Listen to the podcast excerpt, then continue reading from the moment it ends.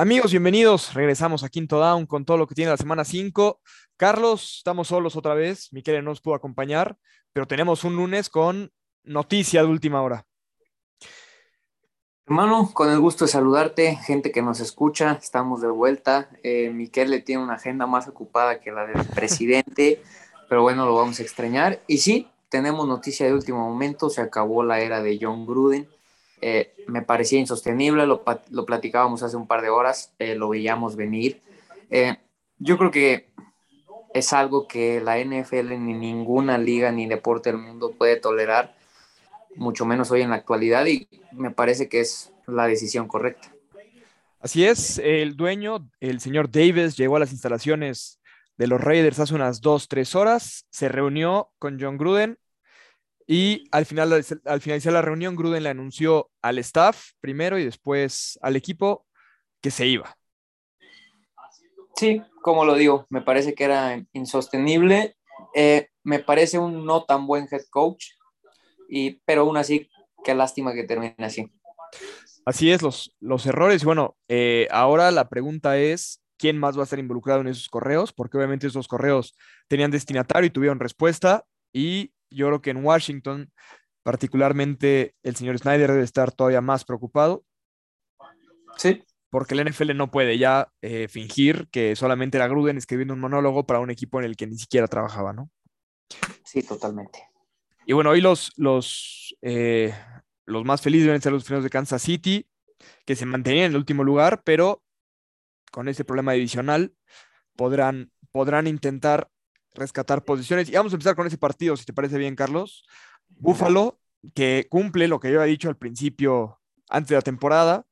Para mí, hoy, el gran favorito de la americana, vence 38-20 a Kansas City. Patrick Mahomes empieza a verse mortal. Y creo que Kansas City en general, y lo platicábamos hace un par de semanas, eh, aún así tengas a Mahomes, tengas a Kelsey, tengas a Hill, tengas a esa ofensiva explosiva, es imposible aguantar el ritmo de tener que hacer 30 puntos para tener posibilidad de ganar.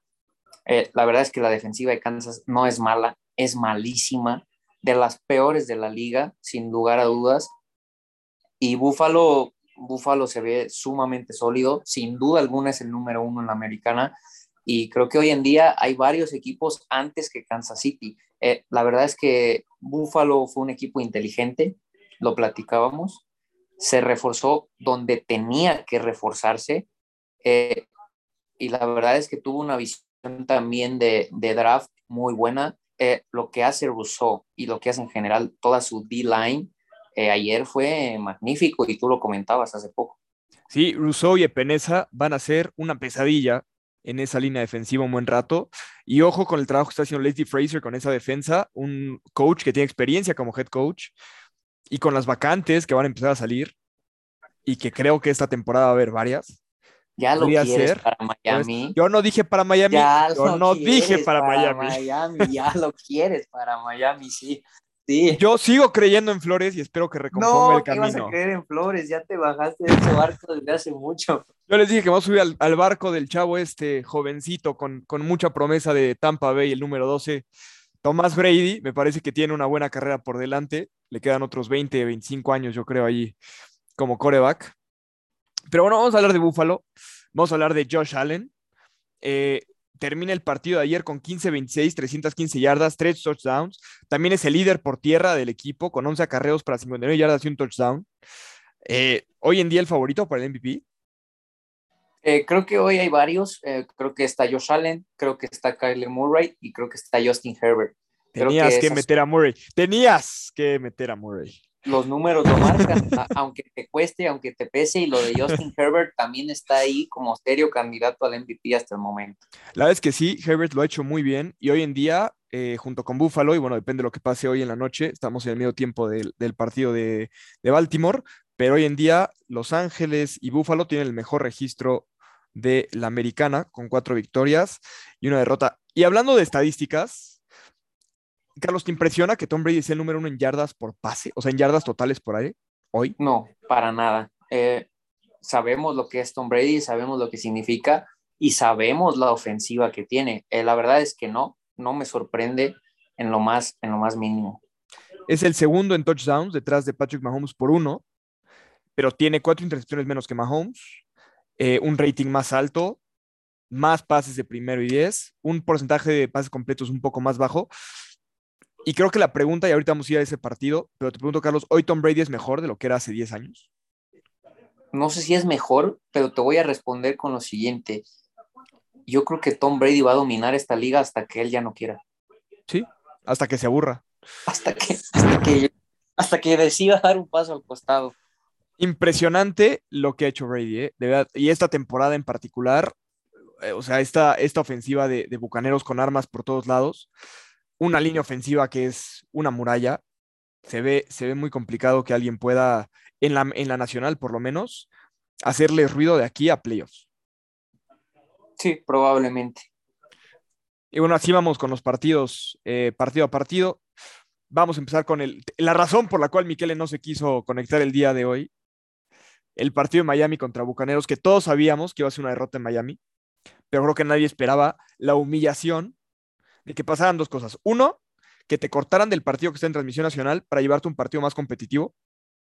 Y dos, que se les acababa la pólvora en Tampa Bay porque no tenían pólvora para los cañones para celebrar más anotaciones. o sea, y, y, las dos pasaron. Y, yo te pregunto, Carlos, mi respuesta es que Miami esta es una vergüenza y una decepción. Pero te pregunto, ¿Tampa Bay es así de impresionante y así de bueno? ¿O Miami de verdad es así de mal? Yo creo que las dos. Creo que Tampa fue el buen equipo que sabemos que es y Miami fue el pésimo equipo en la actualidad que sabemos que es. Una, una vergüenza, Tampa Bay convirtió 8 de 11 oportunidades en tercer down, Miami solo 2 de 7, tuvo 33 primeros y 10 a 17 de Miami, tiempo de posición fue 37 a 22, o sea, un, un partido que este tipo de diferencia lo ves en colegial cuando juega Alabama contra Mississippi State University Junior College de División 2. Sí, creo que hoy en día son los dos lados de la moneda. Creo que Tampa Bay se ve más fuerte que nunca, eh, camina fácilmente y eso que está sufriendo muchas lesiones en el lado defensivo. Y Miami es el desastre que, que vemos. Hoy en día Miami no tiene ni pies ni cabeza, hoy en día son más dudas que respuestas. Eh, y lo que creo que pintaba para hacer un muy buen proyecto al, o uno de los proyectos más interesantes, con más ilusión a inicio de temporada, hoy en día es una vergüenza, como tú lo dijiste. Sí, y empieza a calentarse el asiento de Brian Flores y de Chris Greer, el gerente general, con un dueño de 86 años en Stephen Ross que compró el equipo, que era el equipo de sus amores, de su juventud, con la intención de ver los campeones, que había invertido, invertido más de un de mil millones de dólares al estadio, al proyecto, a todo el, al compound. Y bueno, ver esto me parece que lo debe tener muy, muy enojado y muy preocupado. Pero bueno, vamos a otro partido y voy con tus rivales divisionales del jueves. Eh, Rams se desquita de Seahawks y que Seahawks ahora perderá a Russell Wilson por lo menos tres semanas. Me quedo con eso, creo que eso es lo, de más relevancia a este partido. Eh, me parece que sabíamos que los Rams iban a ganar y que son mejor equipo que Seattle. Se vio, son un equipo más completo. Eh, y me quedo con eso, con que ahora este, un, caballo se sale de la pelea en esa división. Eh, la realidad es que Seattle me parece que sin Russell Wilson no va a ganar ni un partido de los que Russell se pierda. Eh, y creo que los aficionados de Seattle van a ver lo que es vivir sin él y se, se, pueden llegar a dar cuenta lo que creemos muchos, que es que en realidad no son para nada un buen equipo, pero tenían a Russell Wilson. Así es, y Russell Wilson se dice desde su camp que él de verdad quiere salir de Seattle, que ya no quiere seguir la siguiente temporada y podemos tener un caso donde dos corebacks All Pro, Aaron Rodgers y Russell Wilson cambien de equipo en el mismo, en el mismo off-season.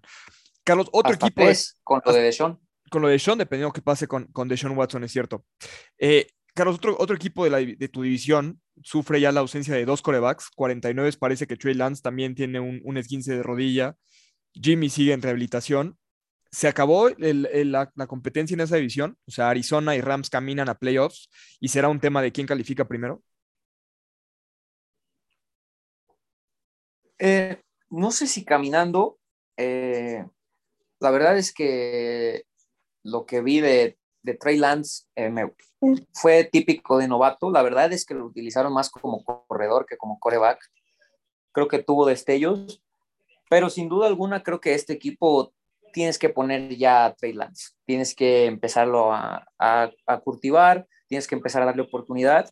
Y qué tan lejos pueda llegar, no lo sé. La verdad es que siguen siendo un equipo muy afectado por las lesiones. No sé qué está pasando ahí, pero eh, creo que ya tienes que meter a Trey Lance eh, hasta donde te dé. Eh, y después me parece que, que, que, sí, que se está convirtiendo en una división de dos equipos y que Arizona y los Rams se ven bien.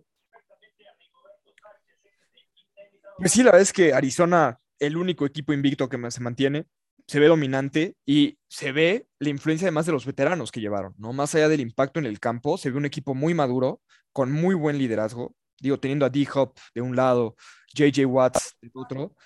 Incluso esa parte, digo, tú, lo has mencionado, que, que no han extrañado a Larry Fitzgerald, pero ni en, ni en el campo ni fuera de él. No, para nada. Eh, extraño que hoy no esté Miquele porque lo que hizo JJ Watt el domingo, ayer, fue monumental. Eh, la verdad es que JJ Watt dio un partido para, para, como dirían por ahí, pararse de pie y aplaudirle. Eh, en general, JJ White y toda la línea, eh, sin duda alguna, si este partido lo ganó Arizona fue por la defensiva. si no me equivoco, corrígeme si estoy mal, por ahí creo que San Francisco se jugó cuatro cuartas oportunidades y no convirtió ninguna o algo por el estilo. Se jugó, se jugó cinco y convirtió solo una. Exacto. Eh, una fue para quedarse a 30 centímetros de un touchdown con una tacleada de Isaiah Simmons impresionante. Eh, la verdad es que la defensiva estuvo muy bien y creo que hoy en día se ve en Arizona lo que antes no se veía. Eh, la verdad es que dando un partido bastante malo o, o muy lejos del, del, nivel que pueden mostrar, se ganó, se ganó un juego divisional y creo que lo hemos platicado aquí, los equipos ganadores encuentran la manera de ganar jugando bien, jugando mal, y creo que hoy se está viendo en eso, en Arizona que quizá no veías, por ejemplo, la temporada pasada. Sí, sin duda, y te pregunto, eh, Carlos, obviamente equipo invicto, primer lugar de la división, pero estoy viendo aquí las estadísticas del juego terrestre eh, y creo que son preocupantes, ¿no? La falta de, un juego consistente. Rondell Moore fue el líder de, en yardas con tres acarreos para 38 yardas, pero después del James Conner tuvo 10 para 29 Chase Edmond 6 para 15. Entonces, entre los dos comieron para 16 yardas y 44, 16 eh, acarreos en 44 yardas. ¿Te preocupa? ¿Crees que es algo que es sostenible las victorias con, con ese juego terrestre? Mm, me parece que es volátil y muy multifacético porque Arizona viene de correr a, los Rams el estadio entero 16 veces completas y de reversa las veces que quiso. Eh, el juego pasado, no, no tengo el número exacto, pero Chase Edmonds debe haber corrido como 560 yardas y James Conner como otras 345. Eh, obviamente me, me, creo que si Arizona quiere contender a, más, debe tener un juego terrestre más establecido todos los juegos, pero creo que también te demuestra que es un equipo que puede ganar de diferentes maneras, que es lo mismo que ya te comentaba. Eh, sin duda alguna ahora el juego terrestre falló, el juego aéreo tampoco fue el mejor, pero encontró la manera de ganar y creo que los equipos ganadores hacen eso, encuentras la manera de ganar, eh, pero sí se necesita un juego terrestre más sólido. Eh, ojo que se está escuchando un poco, eh, ahora el juego pasado, Max Williams, que era la ala cerrada titular, sufrió una lesión aparatosísima, donde seguramente eh, va a quedar fuera todo el resto de la temporada. Y se está empezando a escuchar o la afición pide el regreso de Larry Fitzgerald para jugar como ala cerrada. ¿Se dará? No lo sé, habrá que, habrá que, que ir viendo. Pero bueno, es, uno, es una posibilidad. Pero te pregunto, ¿quieres que se dé? Me encantaría, me encantaría. Hoy en día, Arizona va a tener que hacer algo para la ala cerrada, que no lo sé, o va a tener que buscar a alguien para un trade o el regreso de Larry en esa posición, que me parece que Larry lo puede hacer muy bien. Es un gran bloqueador, gran bloqueador. Eh, tiene el, el, físico para jugar como ala cerrada y ya conoce el sistema, entonces me parece que es una muy buena opción. eh, se dará, no lo sé, pero sin duda alguna Arizona va a tener que hacer algo en esa posición. Yo conozco un equipo que tiene un muy buena ala cerrada, que han usado muy mal durante la temporada y que están desesperados por picks porque regalaron su pick durante el draft a Filadelfia. Eh, entonces, si quieren llamar al, al, señor Greer, me parece que va a recibir la llamada. Feliz. ¿Por quién? ¿Por Gesicki? Sí. Yo creo que hay varias, hay varias posibilidades. ¿eh? Veo por ahí a Gesicki. Eh, me parece, bueno, en Onyoku está siendo muy utilizado últimamente, pero me parece que es un candidato serio también. Eh, bueno, Zach me parece que ya no es opción. Y por ahí se me escapan un par de opciones más que tenía vistas que no que se te, se te venga alguien a la cabeza. Pero creo que en el mercado hay posibilidades. Después, no sé si hay, alguno de los de Patriotas también, ¿no? Henry o, o, Smith, que tampoco han sido tan utilizados. Podría ser, pero con esos eh, contratos monstruosos que le dieron, no, no veo a Arizona adquiriendo un, un contrato así. Que sí que está en su último año de contrato de novato, por eso también me parece que, que pueda cambiarse. Mm. Onyoku está igual en su último año de contrato. Entonces, así a la mente rápidamente se me, son las dos opciones que más se me vienen en. Pero en Yoku está en un contendiente. Va a ser difícil sí. que lo suelten. Miami, vaya, o sea, regresa Tua, tienes dos partidos que en teoría son fáciles contra Jacksonville. ¿Cuál sería el precio de Jesús? Yo creo que hoy una, hoy una segunda ronda, yo creo. No, imposible, jamás. Yo creo que, que sí, es un, es un jugador que, que bien utilizado. A ver, como Ateta está entre el 99% de, de, eh, de, los medibles más altos de la liga, se ha demostrado que es un buen jugador, que Miami no lo sabe utilizar, es otra cosa, pero creo que sí vale una segunda ronda. No, porque es alguien que vas a tener que renovar. Ese podría ser también el tema del costo, pero... Yo no ver. veo a alguien que te dé más de una cuarta ronda por Gesicki hoy en día. Es que digo también el, el, los valores del trade, o sea, Miami cambió una sexta ronda por el reserva de patadas, que fue lo mismo que cambió Patriotas por su esquinero All Pro, ¿no? Ex jugador defensivo del año. Sí, claro. Entonces, el valor de los intercambios están inestables, inestables este año. Vamos al, siguiente partido y seguimos con, unos vaqueros que regresaron, creo, a ser los vaqueros de Tony Romo, es decir, exitosos y triunfantes en septiembre y octubre, pero vamos a verlos en noviembre diciembre. ¿Los compras, Carlos? ¿O va a ser una decepción más para los aficionados de los vaqueros? No, los compro 100%. 100%. Dallas se ve sólido. Dallas se ve de verdad. Eh, tiene una ofensiva muy buena, aérea, terrestre, con muchas armas y eso que le está faltando todavía a Michael Gallup. La defensiva creo que nos está sorprendiendo a todos. Para nada es la defensiva malísima que todos esperábamos ver. No está cerca de ser de las mejores, por supuesto que no, pero es una, una defensa eh, que compite, una defensa que está mostrando eh, ser relativamente buena y, sobre todo creo que es, es, relativamente buena porque está demostrando ser una, una defensiva de impacto, eh, donde quizá no es tan buena, pero tiene mucho, eh, forza muchas entregas de balón y creo que eso, eso, junto con la ofensiva explosiva que son, es, es peligrosísimo. No necesita pues, hacer más. Bueno, lo que ha hecho dos, tres Dix. dos, tres veces que recupera el balón esa defensiva son prácticamente puntos cada que, la, que Dallas eh, toma la pelota. Entonces, Dallas está para pelear la nacional, al menos para mí sí.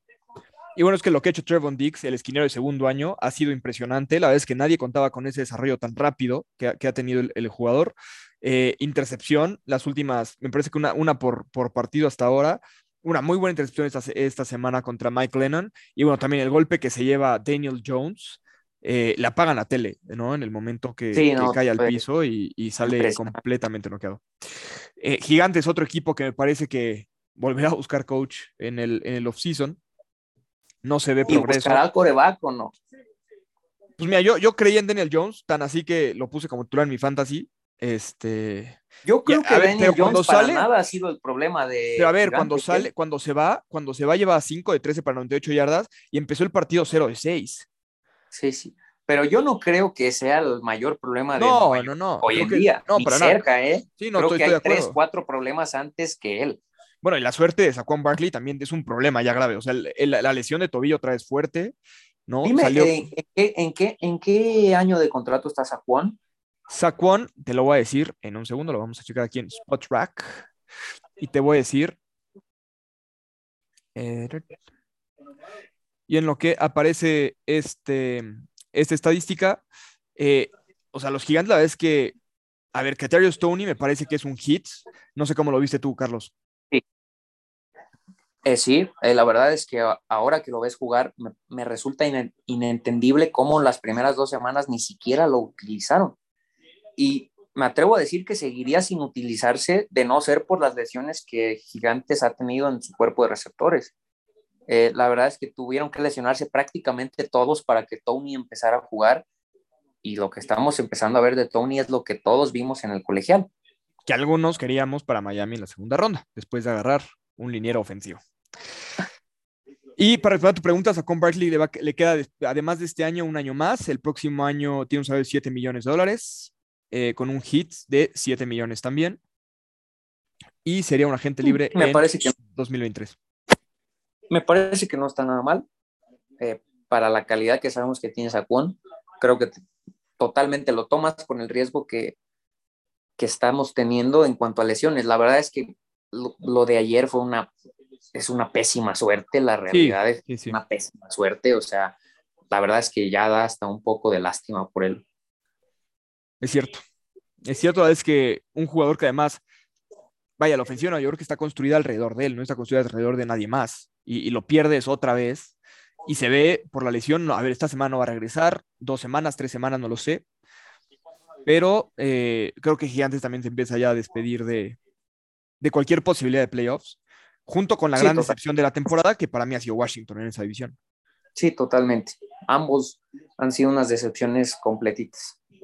Y, y vamos con, con Washington eh, rápidamente que el día de ayer perdió 33-22 contra Santos. Esa defensiva que veíamos que iba a ser top 5 antes de que empezara la temporada, una, un colapso absoluto, sin coreback. Hoy es la peor de la liga. Sí, sí, sí, la verdad es que eh, Landon Collins, o sea, el, el pas, el Hail Mary que les completan cuando ni un solo jugador de Washington salta por la bola. Sí, no. Eh, lo, lo, que está pasando en Washington es increíble. Yo no sé qué pasó, pero sobre todo del lado defensivo, la manera en la que se, se cayeron, se están cayendo y se siguen cayendo semana a semana es, es, impresionante. Sí, la verdad es que es muy parecido a lo que le ha pasado a Miami. Dos defensas que la temporada pasada dominaban, por lo menos juegan muy bien en tercer down y esta temporada se han caído. Vamos a tener un invitado de Washington esta temporada. Eh, nuestro amigo Juan Pablo, que nos escucha cada semana, va a estar con nosotros para platicar justamente del colapso de ese equipo. Eh, Santos me parece un equipo gris, ¿no? Carlos ganará, ahí, pero no creo que haga mucho ruido hacia playoffs. Mm, la verdad es que no, y creo que es un equipo que todavía no terminas de descifrar. Una semana se ve muy bien, una semana se ve muy mal. Me parece que si encuentran algo de regularidad, pueden ser un equipo peligroso. No me atrevería todavía a ponerles la palabra contendiente porque me parece que no lo son, pero si encuentran regularidad, me parece que pueden ser un equipo peligroso. Sí, sí, sí, sin duda. Eh, y hablando de equipos que también son incógnita, bueno, empacadores, en un duelo de fallas de goles de campo, vence a Cincinnati 25-22. Dos equipos que, que, sorprenden, ¿no? Creo que Empacadores ha visto mucho peor de lo que creíamos y Cincinnati mucho mejor de lo que creíamos. Sí, la verdad es que yo, yo desde la, hace un par de semanas lo comenté aquí en, en nuestro en nuestro, en nuestro lugar, yo compro, yo compro y sigo comprando a la ofensiva de Cincinnati. Y me parece que la defensiva de Cincinnati no es para nada mala como lo veíamos venir. Mismo caso que Dallas, me parece, que es un, es un equipo parecido, pero obviamente a, un poco menor escala. Creo que Cincinnati va a estar peleando playoffs. Y me parece que a veces eh, Green Bay se confía de lo bueno que es y su lado defensivo es bastante malito que creo que es lo que los está metiendo algo en problemas. Y, pero bueno, sabemos que Green Bay va a estar ahí, al menos hasta ahorita. Y creo que Cincinnati está siendo sorpresivo para bien. Y creo que, creo que a diferencia de Miami, empiezas a comprar lo que hicieron en el draft. Sí, sí, sí, la vez que. Miami al revés. Y recordamos, ¿no? la, temporada pasada, cuando ahí ese, ese conato de bronca entre Miami y Cincinnati, se hablaba del el proyecto de Miami estable, con Coach Flores, en crecimiento. Cincinnati, un equipo sin disciplina, mal, coach, mal, mal coachado. Y hoy el contraste absoluto, ¿no? Cincinnati en, plena, en pleno ascenso, eh, con un Burrow que se ve elite, como se esperaba, y un Miami que no encuentra, que no encuentra soluciones. Y te pregunto, Carlos, en homenaje a Miquele, que sé que lo hubiéramos platicado con él el día de hoy, ¿es Burrow mejor que Herbert hoy? Me parece que están muy parejos. Eh, yo diría que sí. Me parece que Burrow como tal, eh, comparando hombre con hombre, yo creo que sí es mejor Burrow que Herbert. Pero la verdad es que creo que Herbert se sigue viendo bien. Cada semana se ve un poquito mejor que peor. Y Herbert está muy bien rodeado. Mejor rodeado que Burrow, que creo que es lo que realmente lo hace competir con Burrow. Pero la realidad es, si vemos hombre por hombre, me parece que Burrow es mejor que Herbert. Para mí, físicamente. Proyecto a proyecto, me parece que Herbert es mejor que Burrow. No sé si me explico. Sí, sí, te, entiendo perfecto. Para mí, Herbert físicamente, o sea, de brazo, fuerza de brazo, etcétera, etcétera, es mejor que Burrow. Pero creo que Burrow maneja mejor la parte mental de la posición. Sí. Y vamos al, siguiente, justamente. Hay dos cositas antes, antes de que vayan, mi George. Eh, hay que recordar también que Burrow está, sigue prácticamente en su temporada de novato. Sí, sí, sí. Eso es algo que hay que recordar, caso contrario a Herbert. Y algo importante de lo que mencionábamos ahorita con el caso de Cincinnati, Miami Draft, creo que hoy en día a, a todos los equipos que les está yendo bien es porque tuvieron un buen draft. Sí, sí, sí. Y aquí es donde vamos a recordar la importancia que tiene el draft. Sí, Sí, sin duda. el impacto que pueden llegar a tener tus Rockies en el equipo es, es fundamental. Bueno, Jamar Chase de un lado, ¿no? Y Rashad Slater del otro. Jamar Chase, lo vemos Slater, lo vemos con, con el mismo Rondell Moore en Arizona, eh, lo vemos con Rousseau en Buffalo, eh, lo vemos en varios equipos donde tú te das cuenta la importancia que tiene el draft.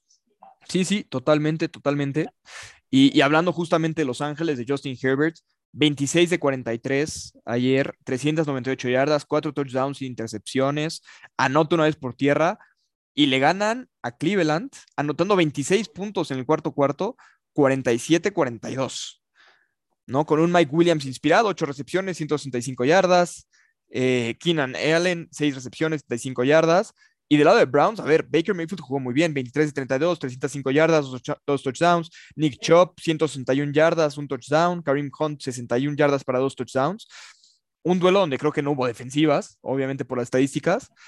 Eh, Carlos, para ti, Cleveland es una excepción. Digo, yo lo tenía rankeado muy alto, pero para ti es una excepción o es el equipo que creías que iba a ser? No, para nada me parece decepción. Eh, por, por un momento antes de que me dieras la palabra, te iba a decir, creo que es un, es un partido donde los dos dices que, que jugaron bien o los dos dices que jugaron muy mal. Sí. Eh, por el lado que le quieras ver, ofensivamente los dos equipos fueron muy buenos, defensivamente los dos equipos fueron un absoluto desastre. Eh, me parece que Chargers sí es una ofensiva muy poderosa. Eh, me parece que Cleveland está demostrando ser una ofensiva importante pero creo que la defensiva de Cleveland todavía no se establece bien. Eh, creo que pintaba para, para ser un más dominante y todavía no lo termina de ser. Totalmente. Eh, pero para mí Cleveland es lo que esperaba. Eh, tú lo tenías mucho más arriba en tus rankings. quizá yo, yo no tanto, pero sí creo que, creo que seguimos viendo un, a un Cleveland que va a ser contendiente, competidor, o no sé si ya no lo veas así. No, yo, lo tengo hoy como mi equipo 3 en la americana. Buffalo es 1, Chargers es 2 y Cleveland es 3. A espera de lo que haga Baltimore. Sí, me parece. Sí, me parece que ese es, el, ese es su lugar correcto.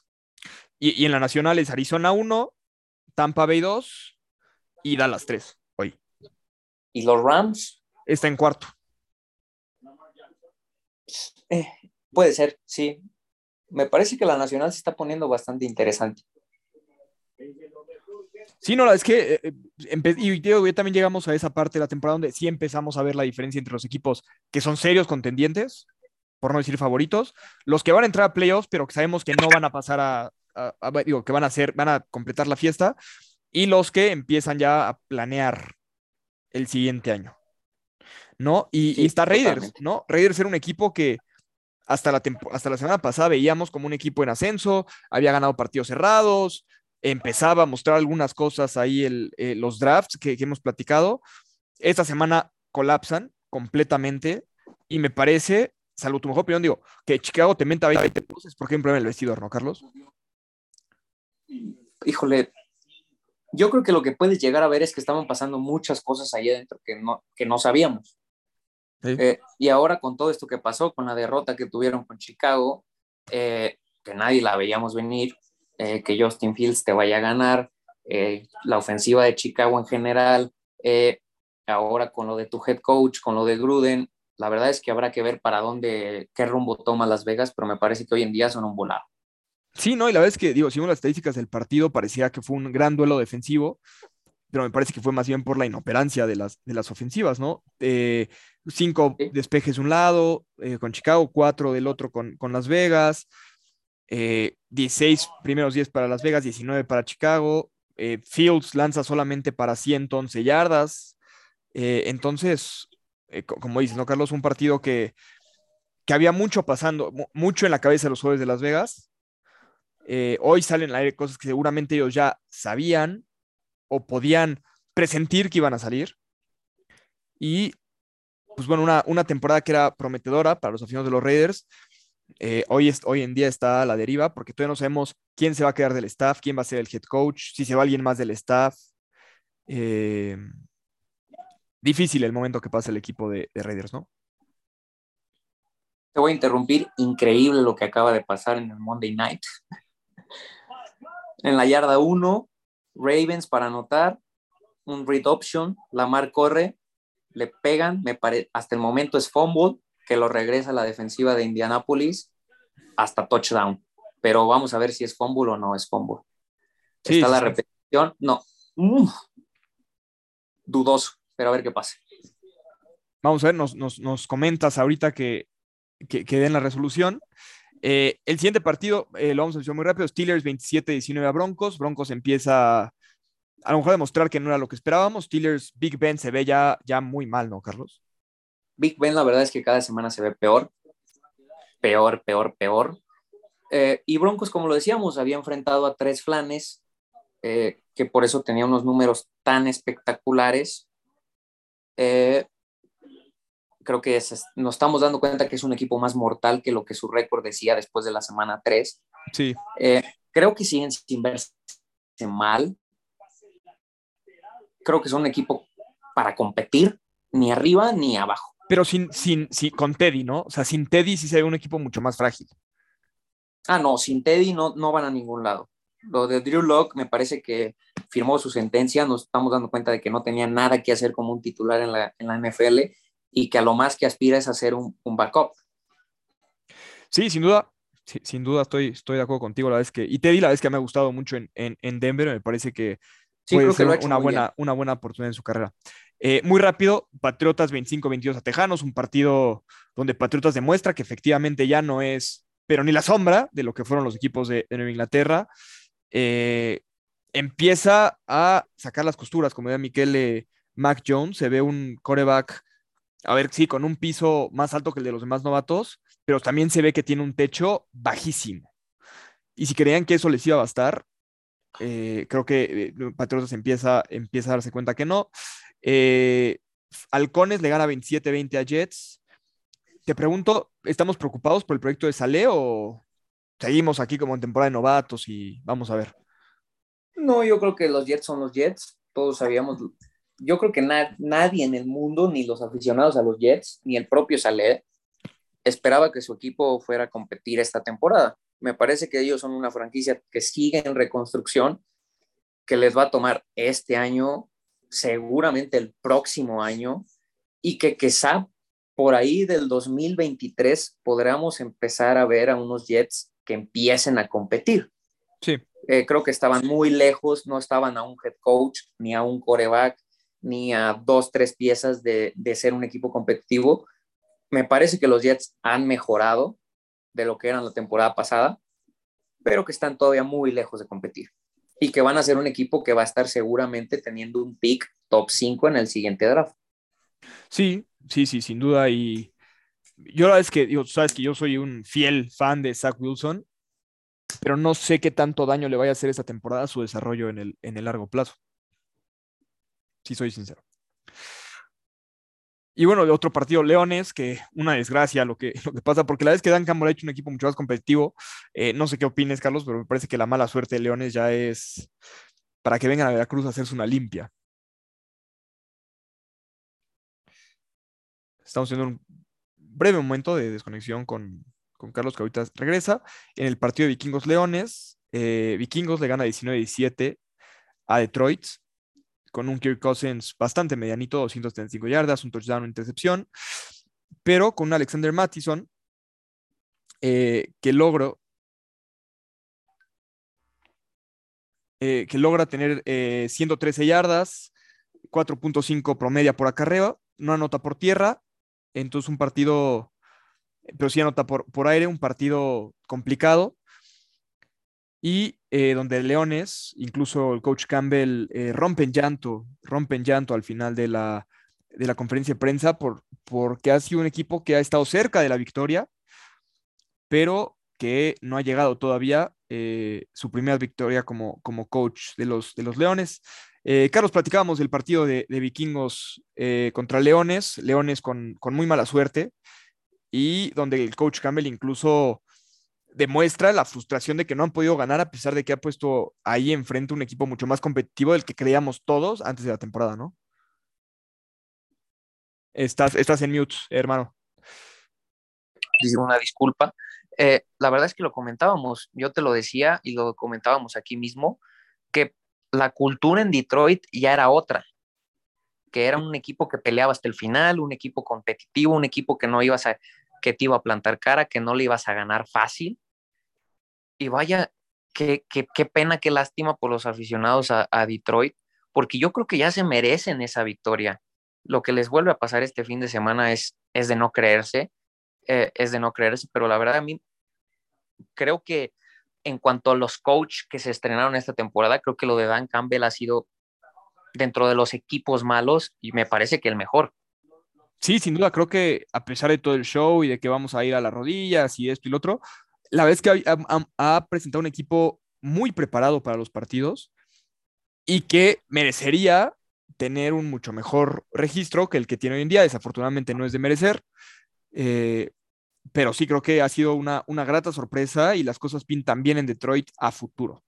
Sí, pintan bien a futuro y a cómo van las cosas van a tener otra vez un, un pick top 5. Sí. Y me parece, si no me equivoco, van a tener un buen, un buen cap, un buen budget. Sí. Para seguir armando ese proyecto que a mí la verdad me está gustando mucho. A mí me encantaría ver a Malik Willis. Para mí, hoy mi coreback uno de colegial en Detroit con Dan Campbell. Va a ser interesante, ahora que lo mencionas, eh, tocar este tema y ya lo iremos tocando en, los episodios más adelante, lo que se viene de cara al siguiente draft, porque quizá uno de, lo que, de los que veíamos como, o quizá el coreback uno para el próximo draft, perdió hasta su titularidad, o sea, hoy... Spencer Rattler.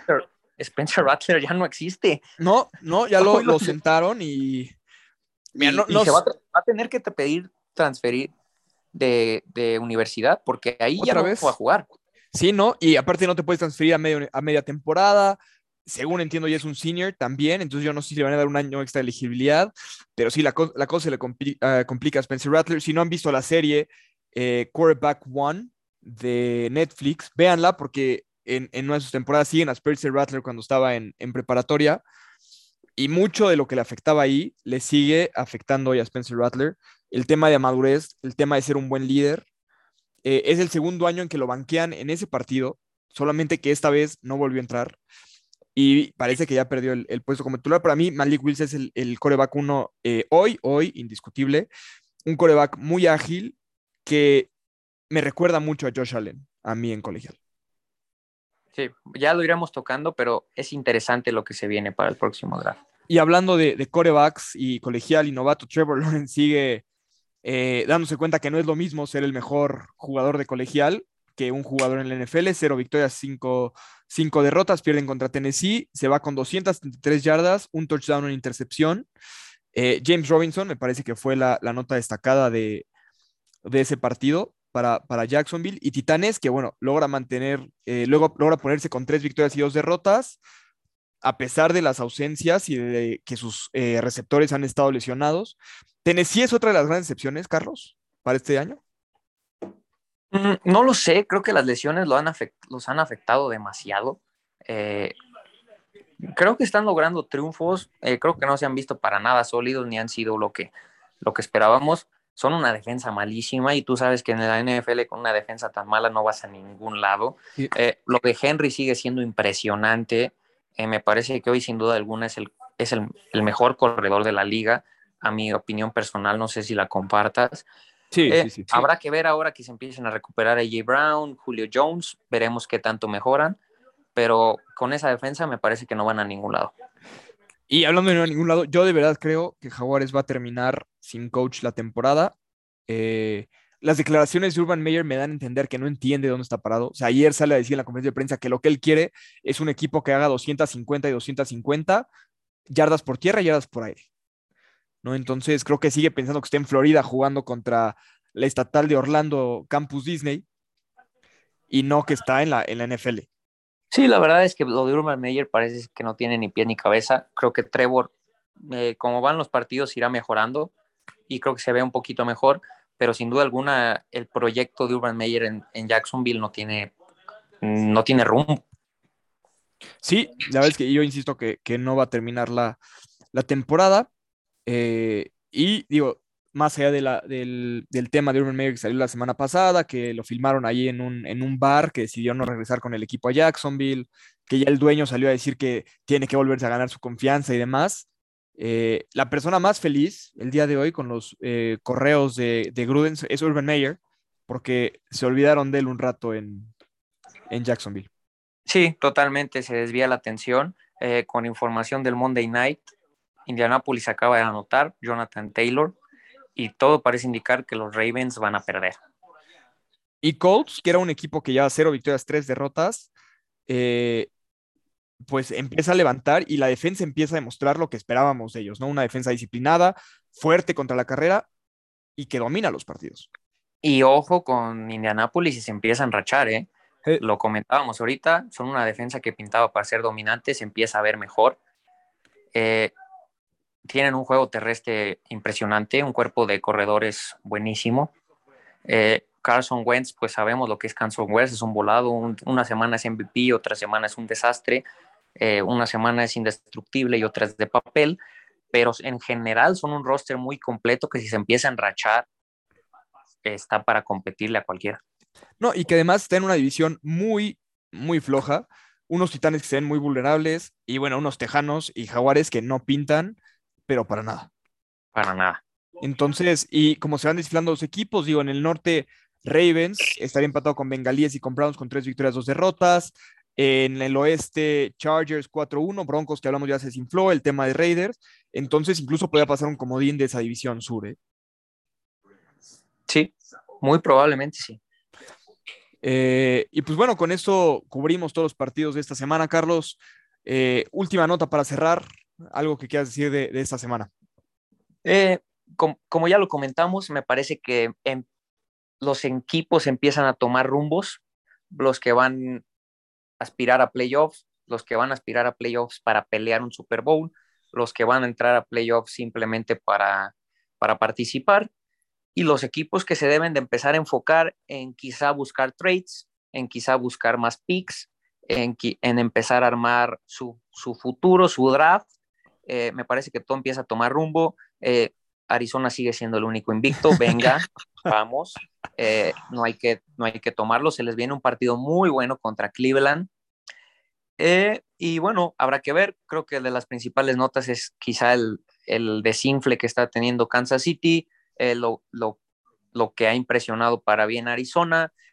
los equipos que están demostrando lo que esperábamos de ellos, como Tampa, como, como el mismo Rams, eh, y algunas sorpresas muy interesantes, como lo están siendo los Chargers, que siempre dije que eran mi caballo negro y está, lo pueden recordar. Y pues bueno, me parece que la liga está siendo muy competitiva, me parece que estamos teniendo prácticamente 6, 7 juegos por semana muy buenos, muy parejos. Eh, y bueno, va a ser interesante de lo que se venga. Así es, y en, el periodo de la semana 6 no se lo pierdan porque vienen partidos, como decía Carlos, muy buenos. Browns Cardinals, sin duda el, partido de la semana, pero además eh, Ravens Chargers eh, será una dura prueba para, para la defensa de, Los Ángeles, enfrentar a Lamar Jackson.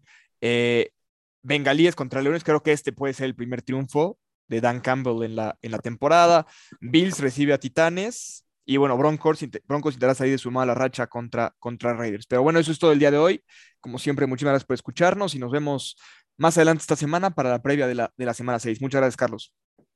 Saludos, gente.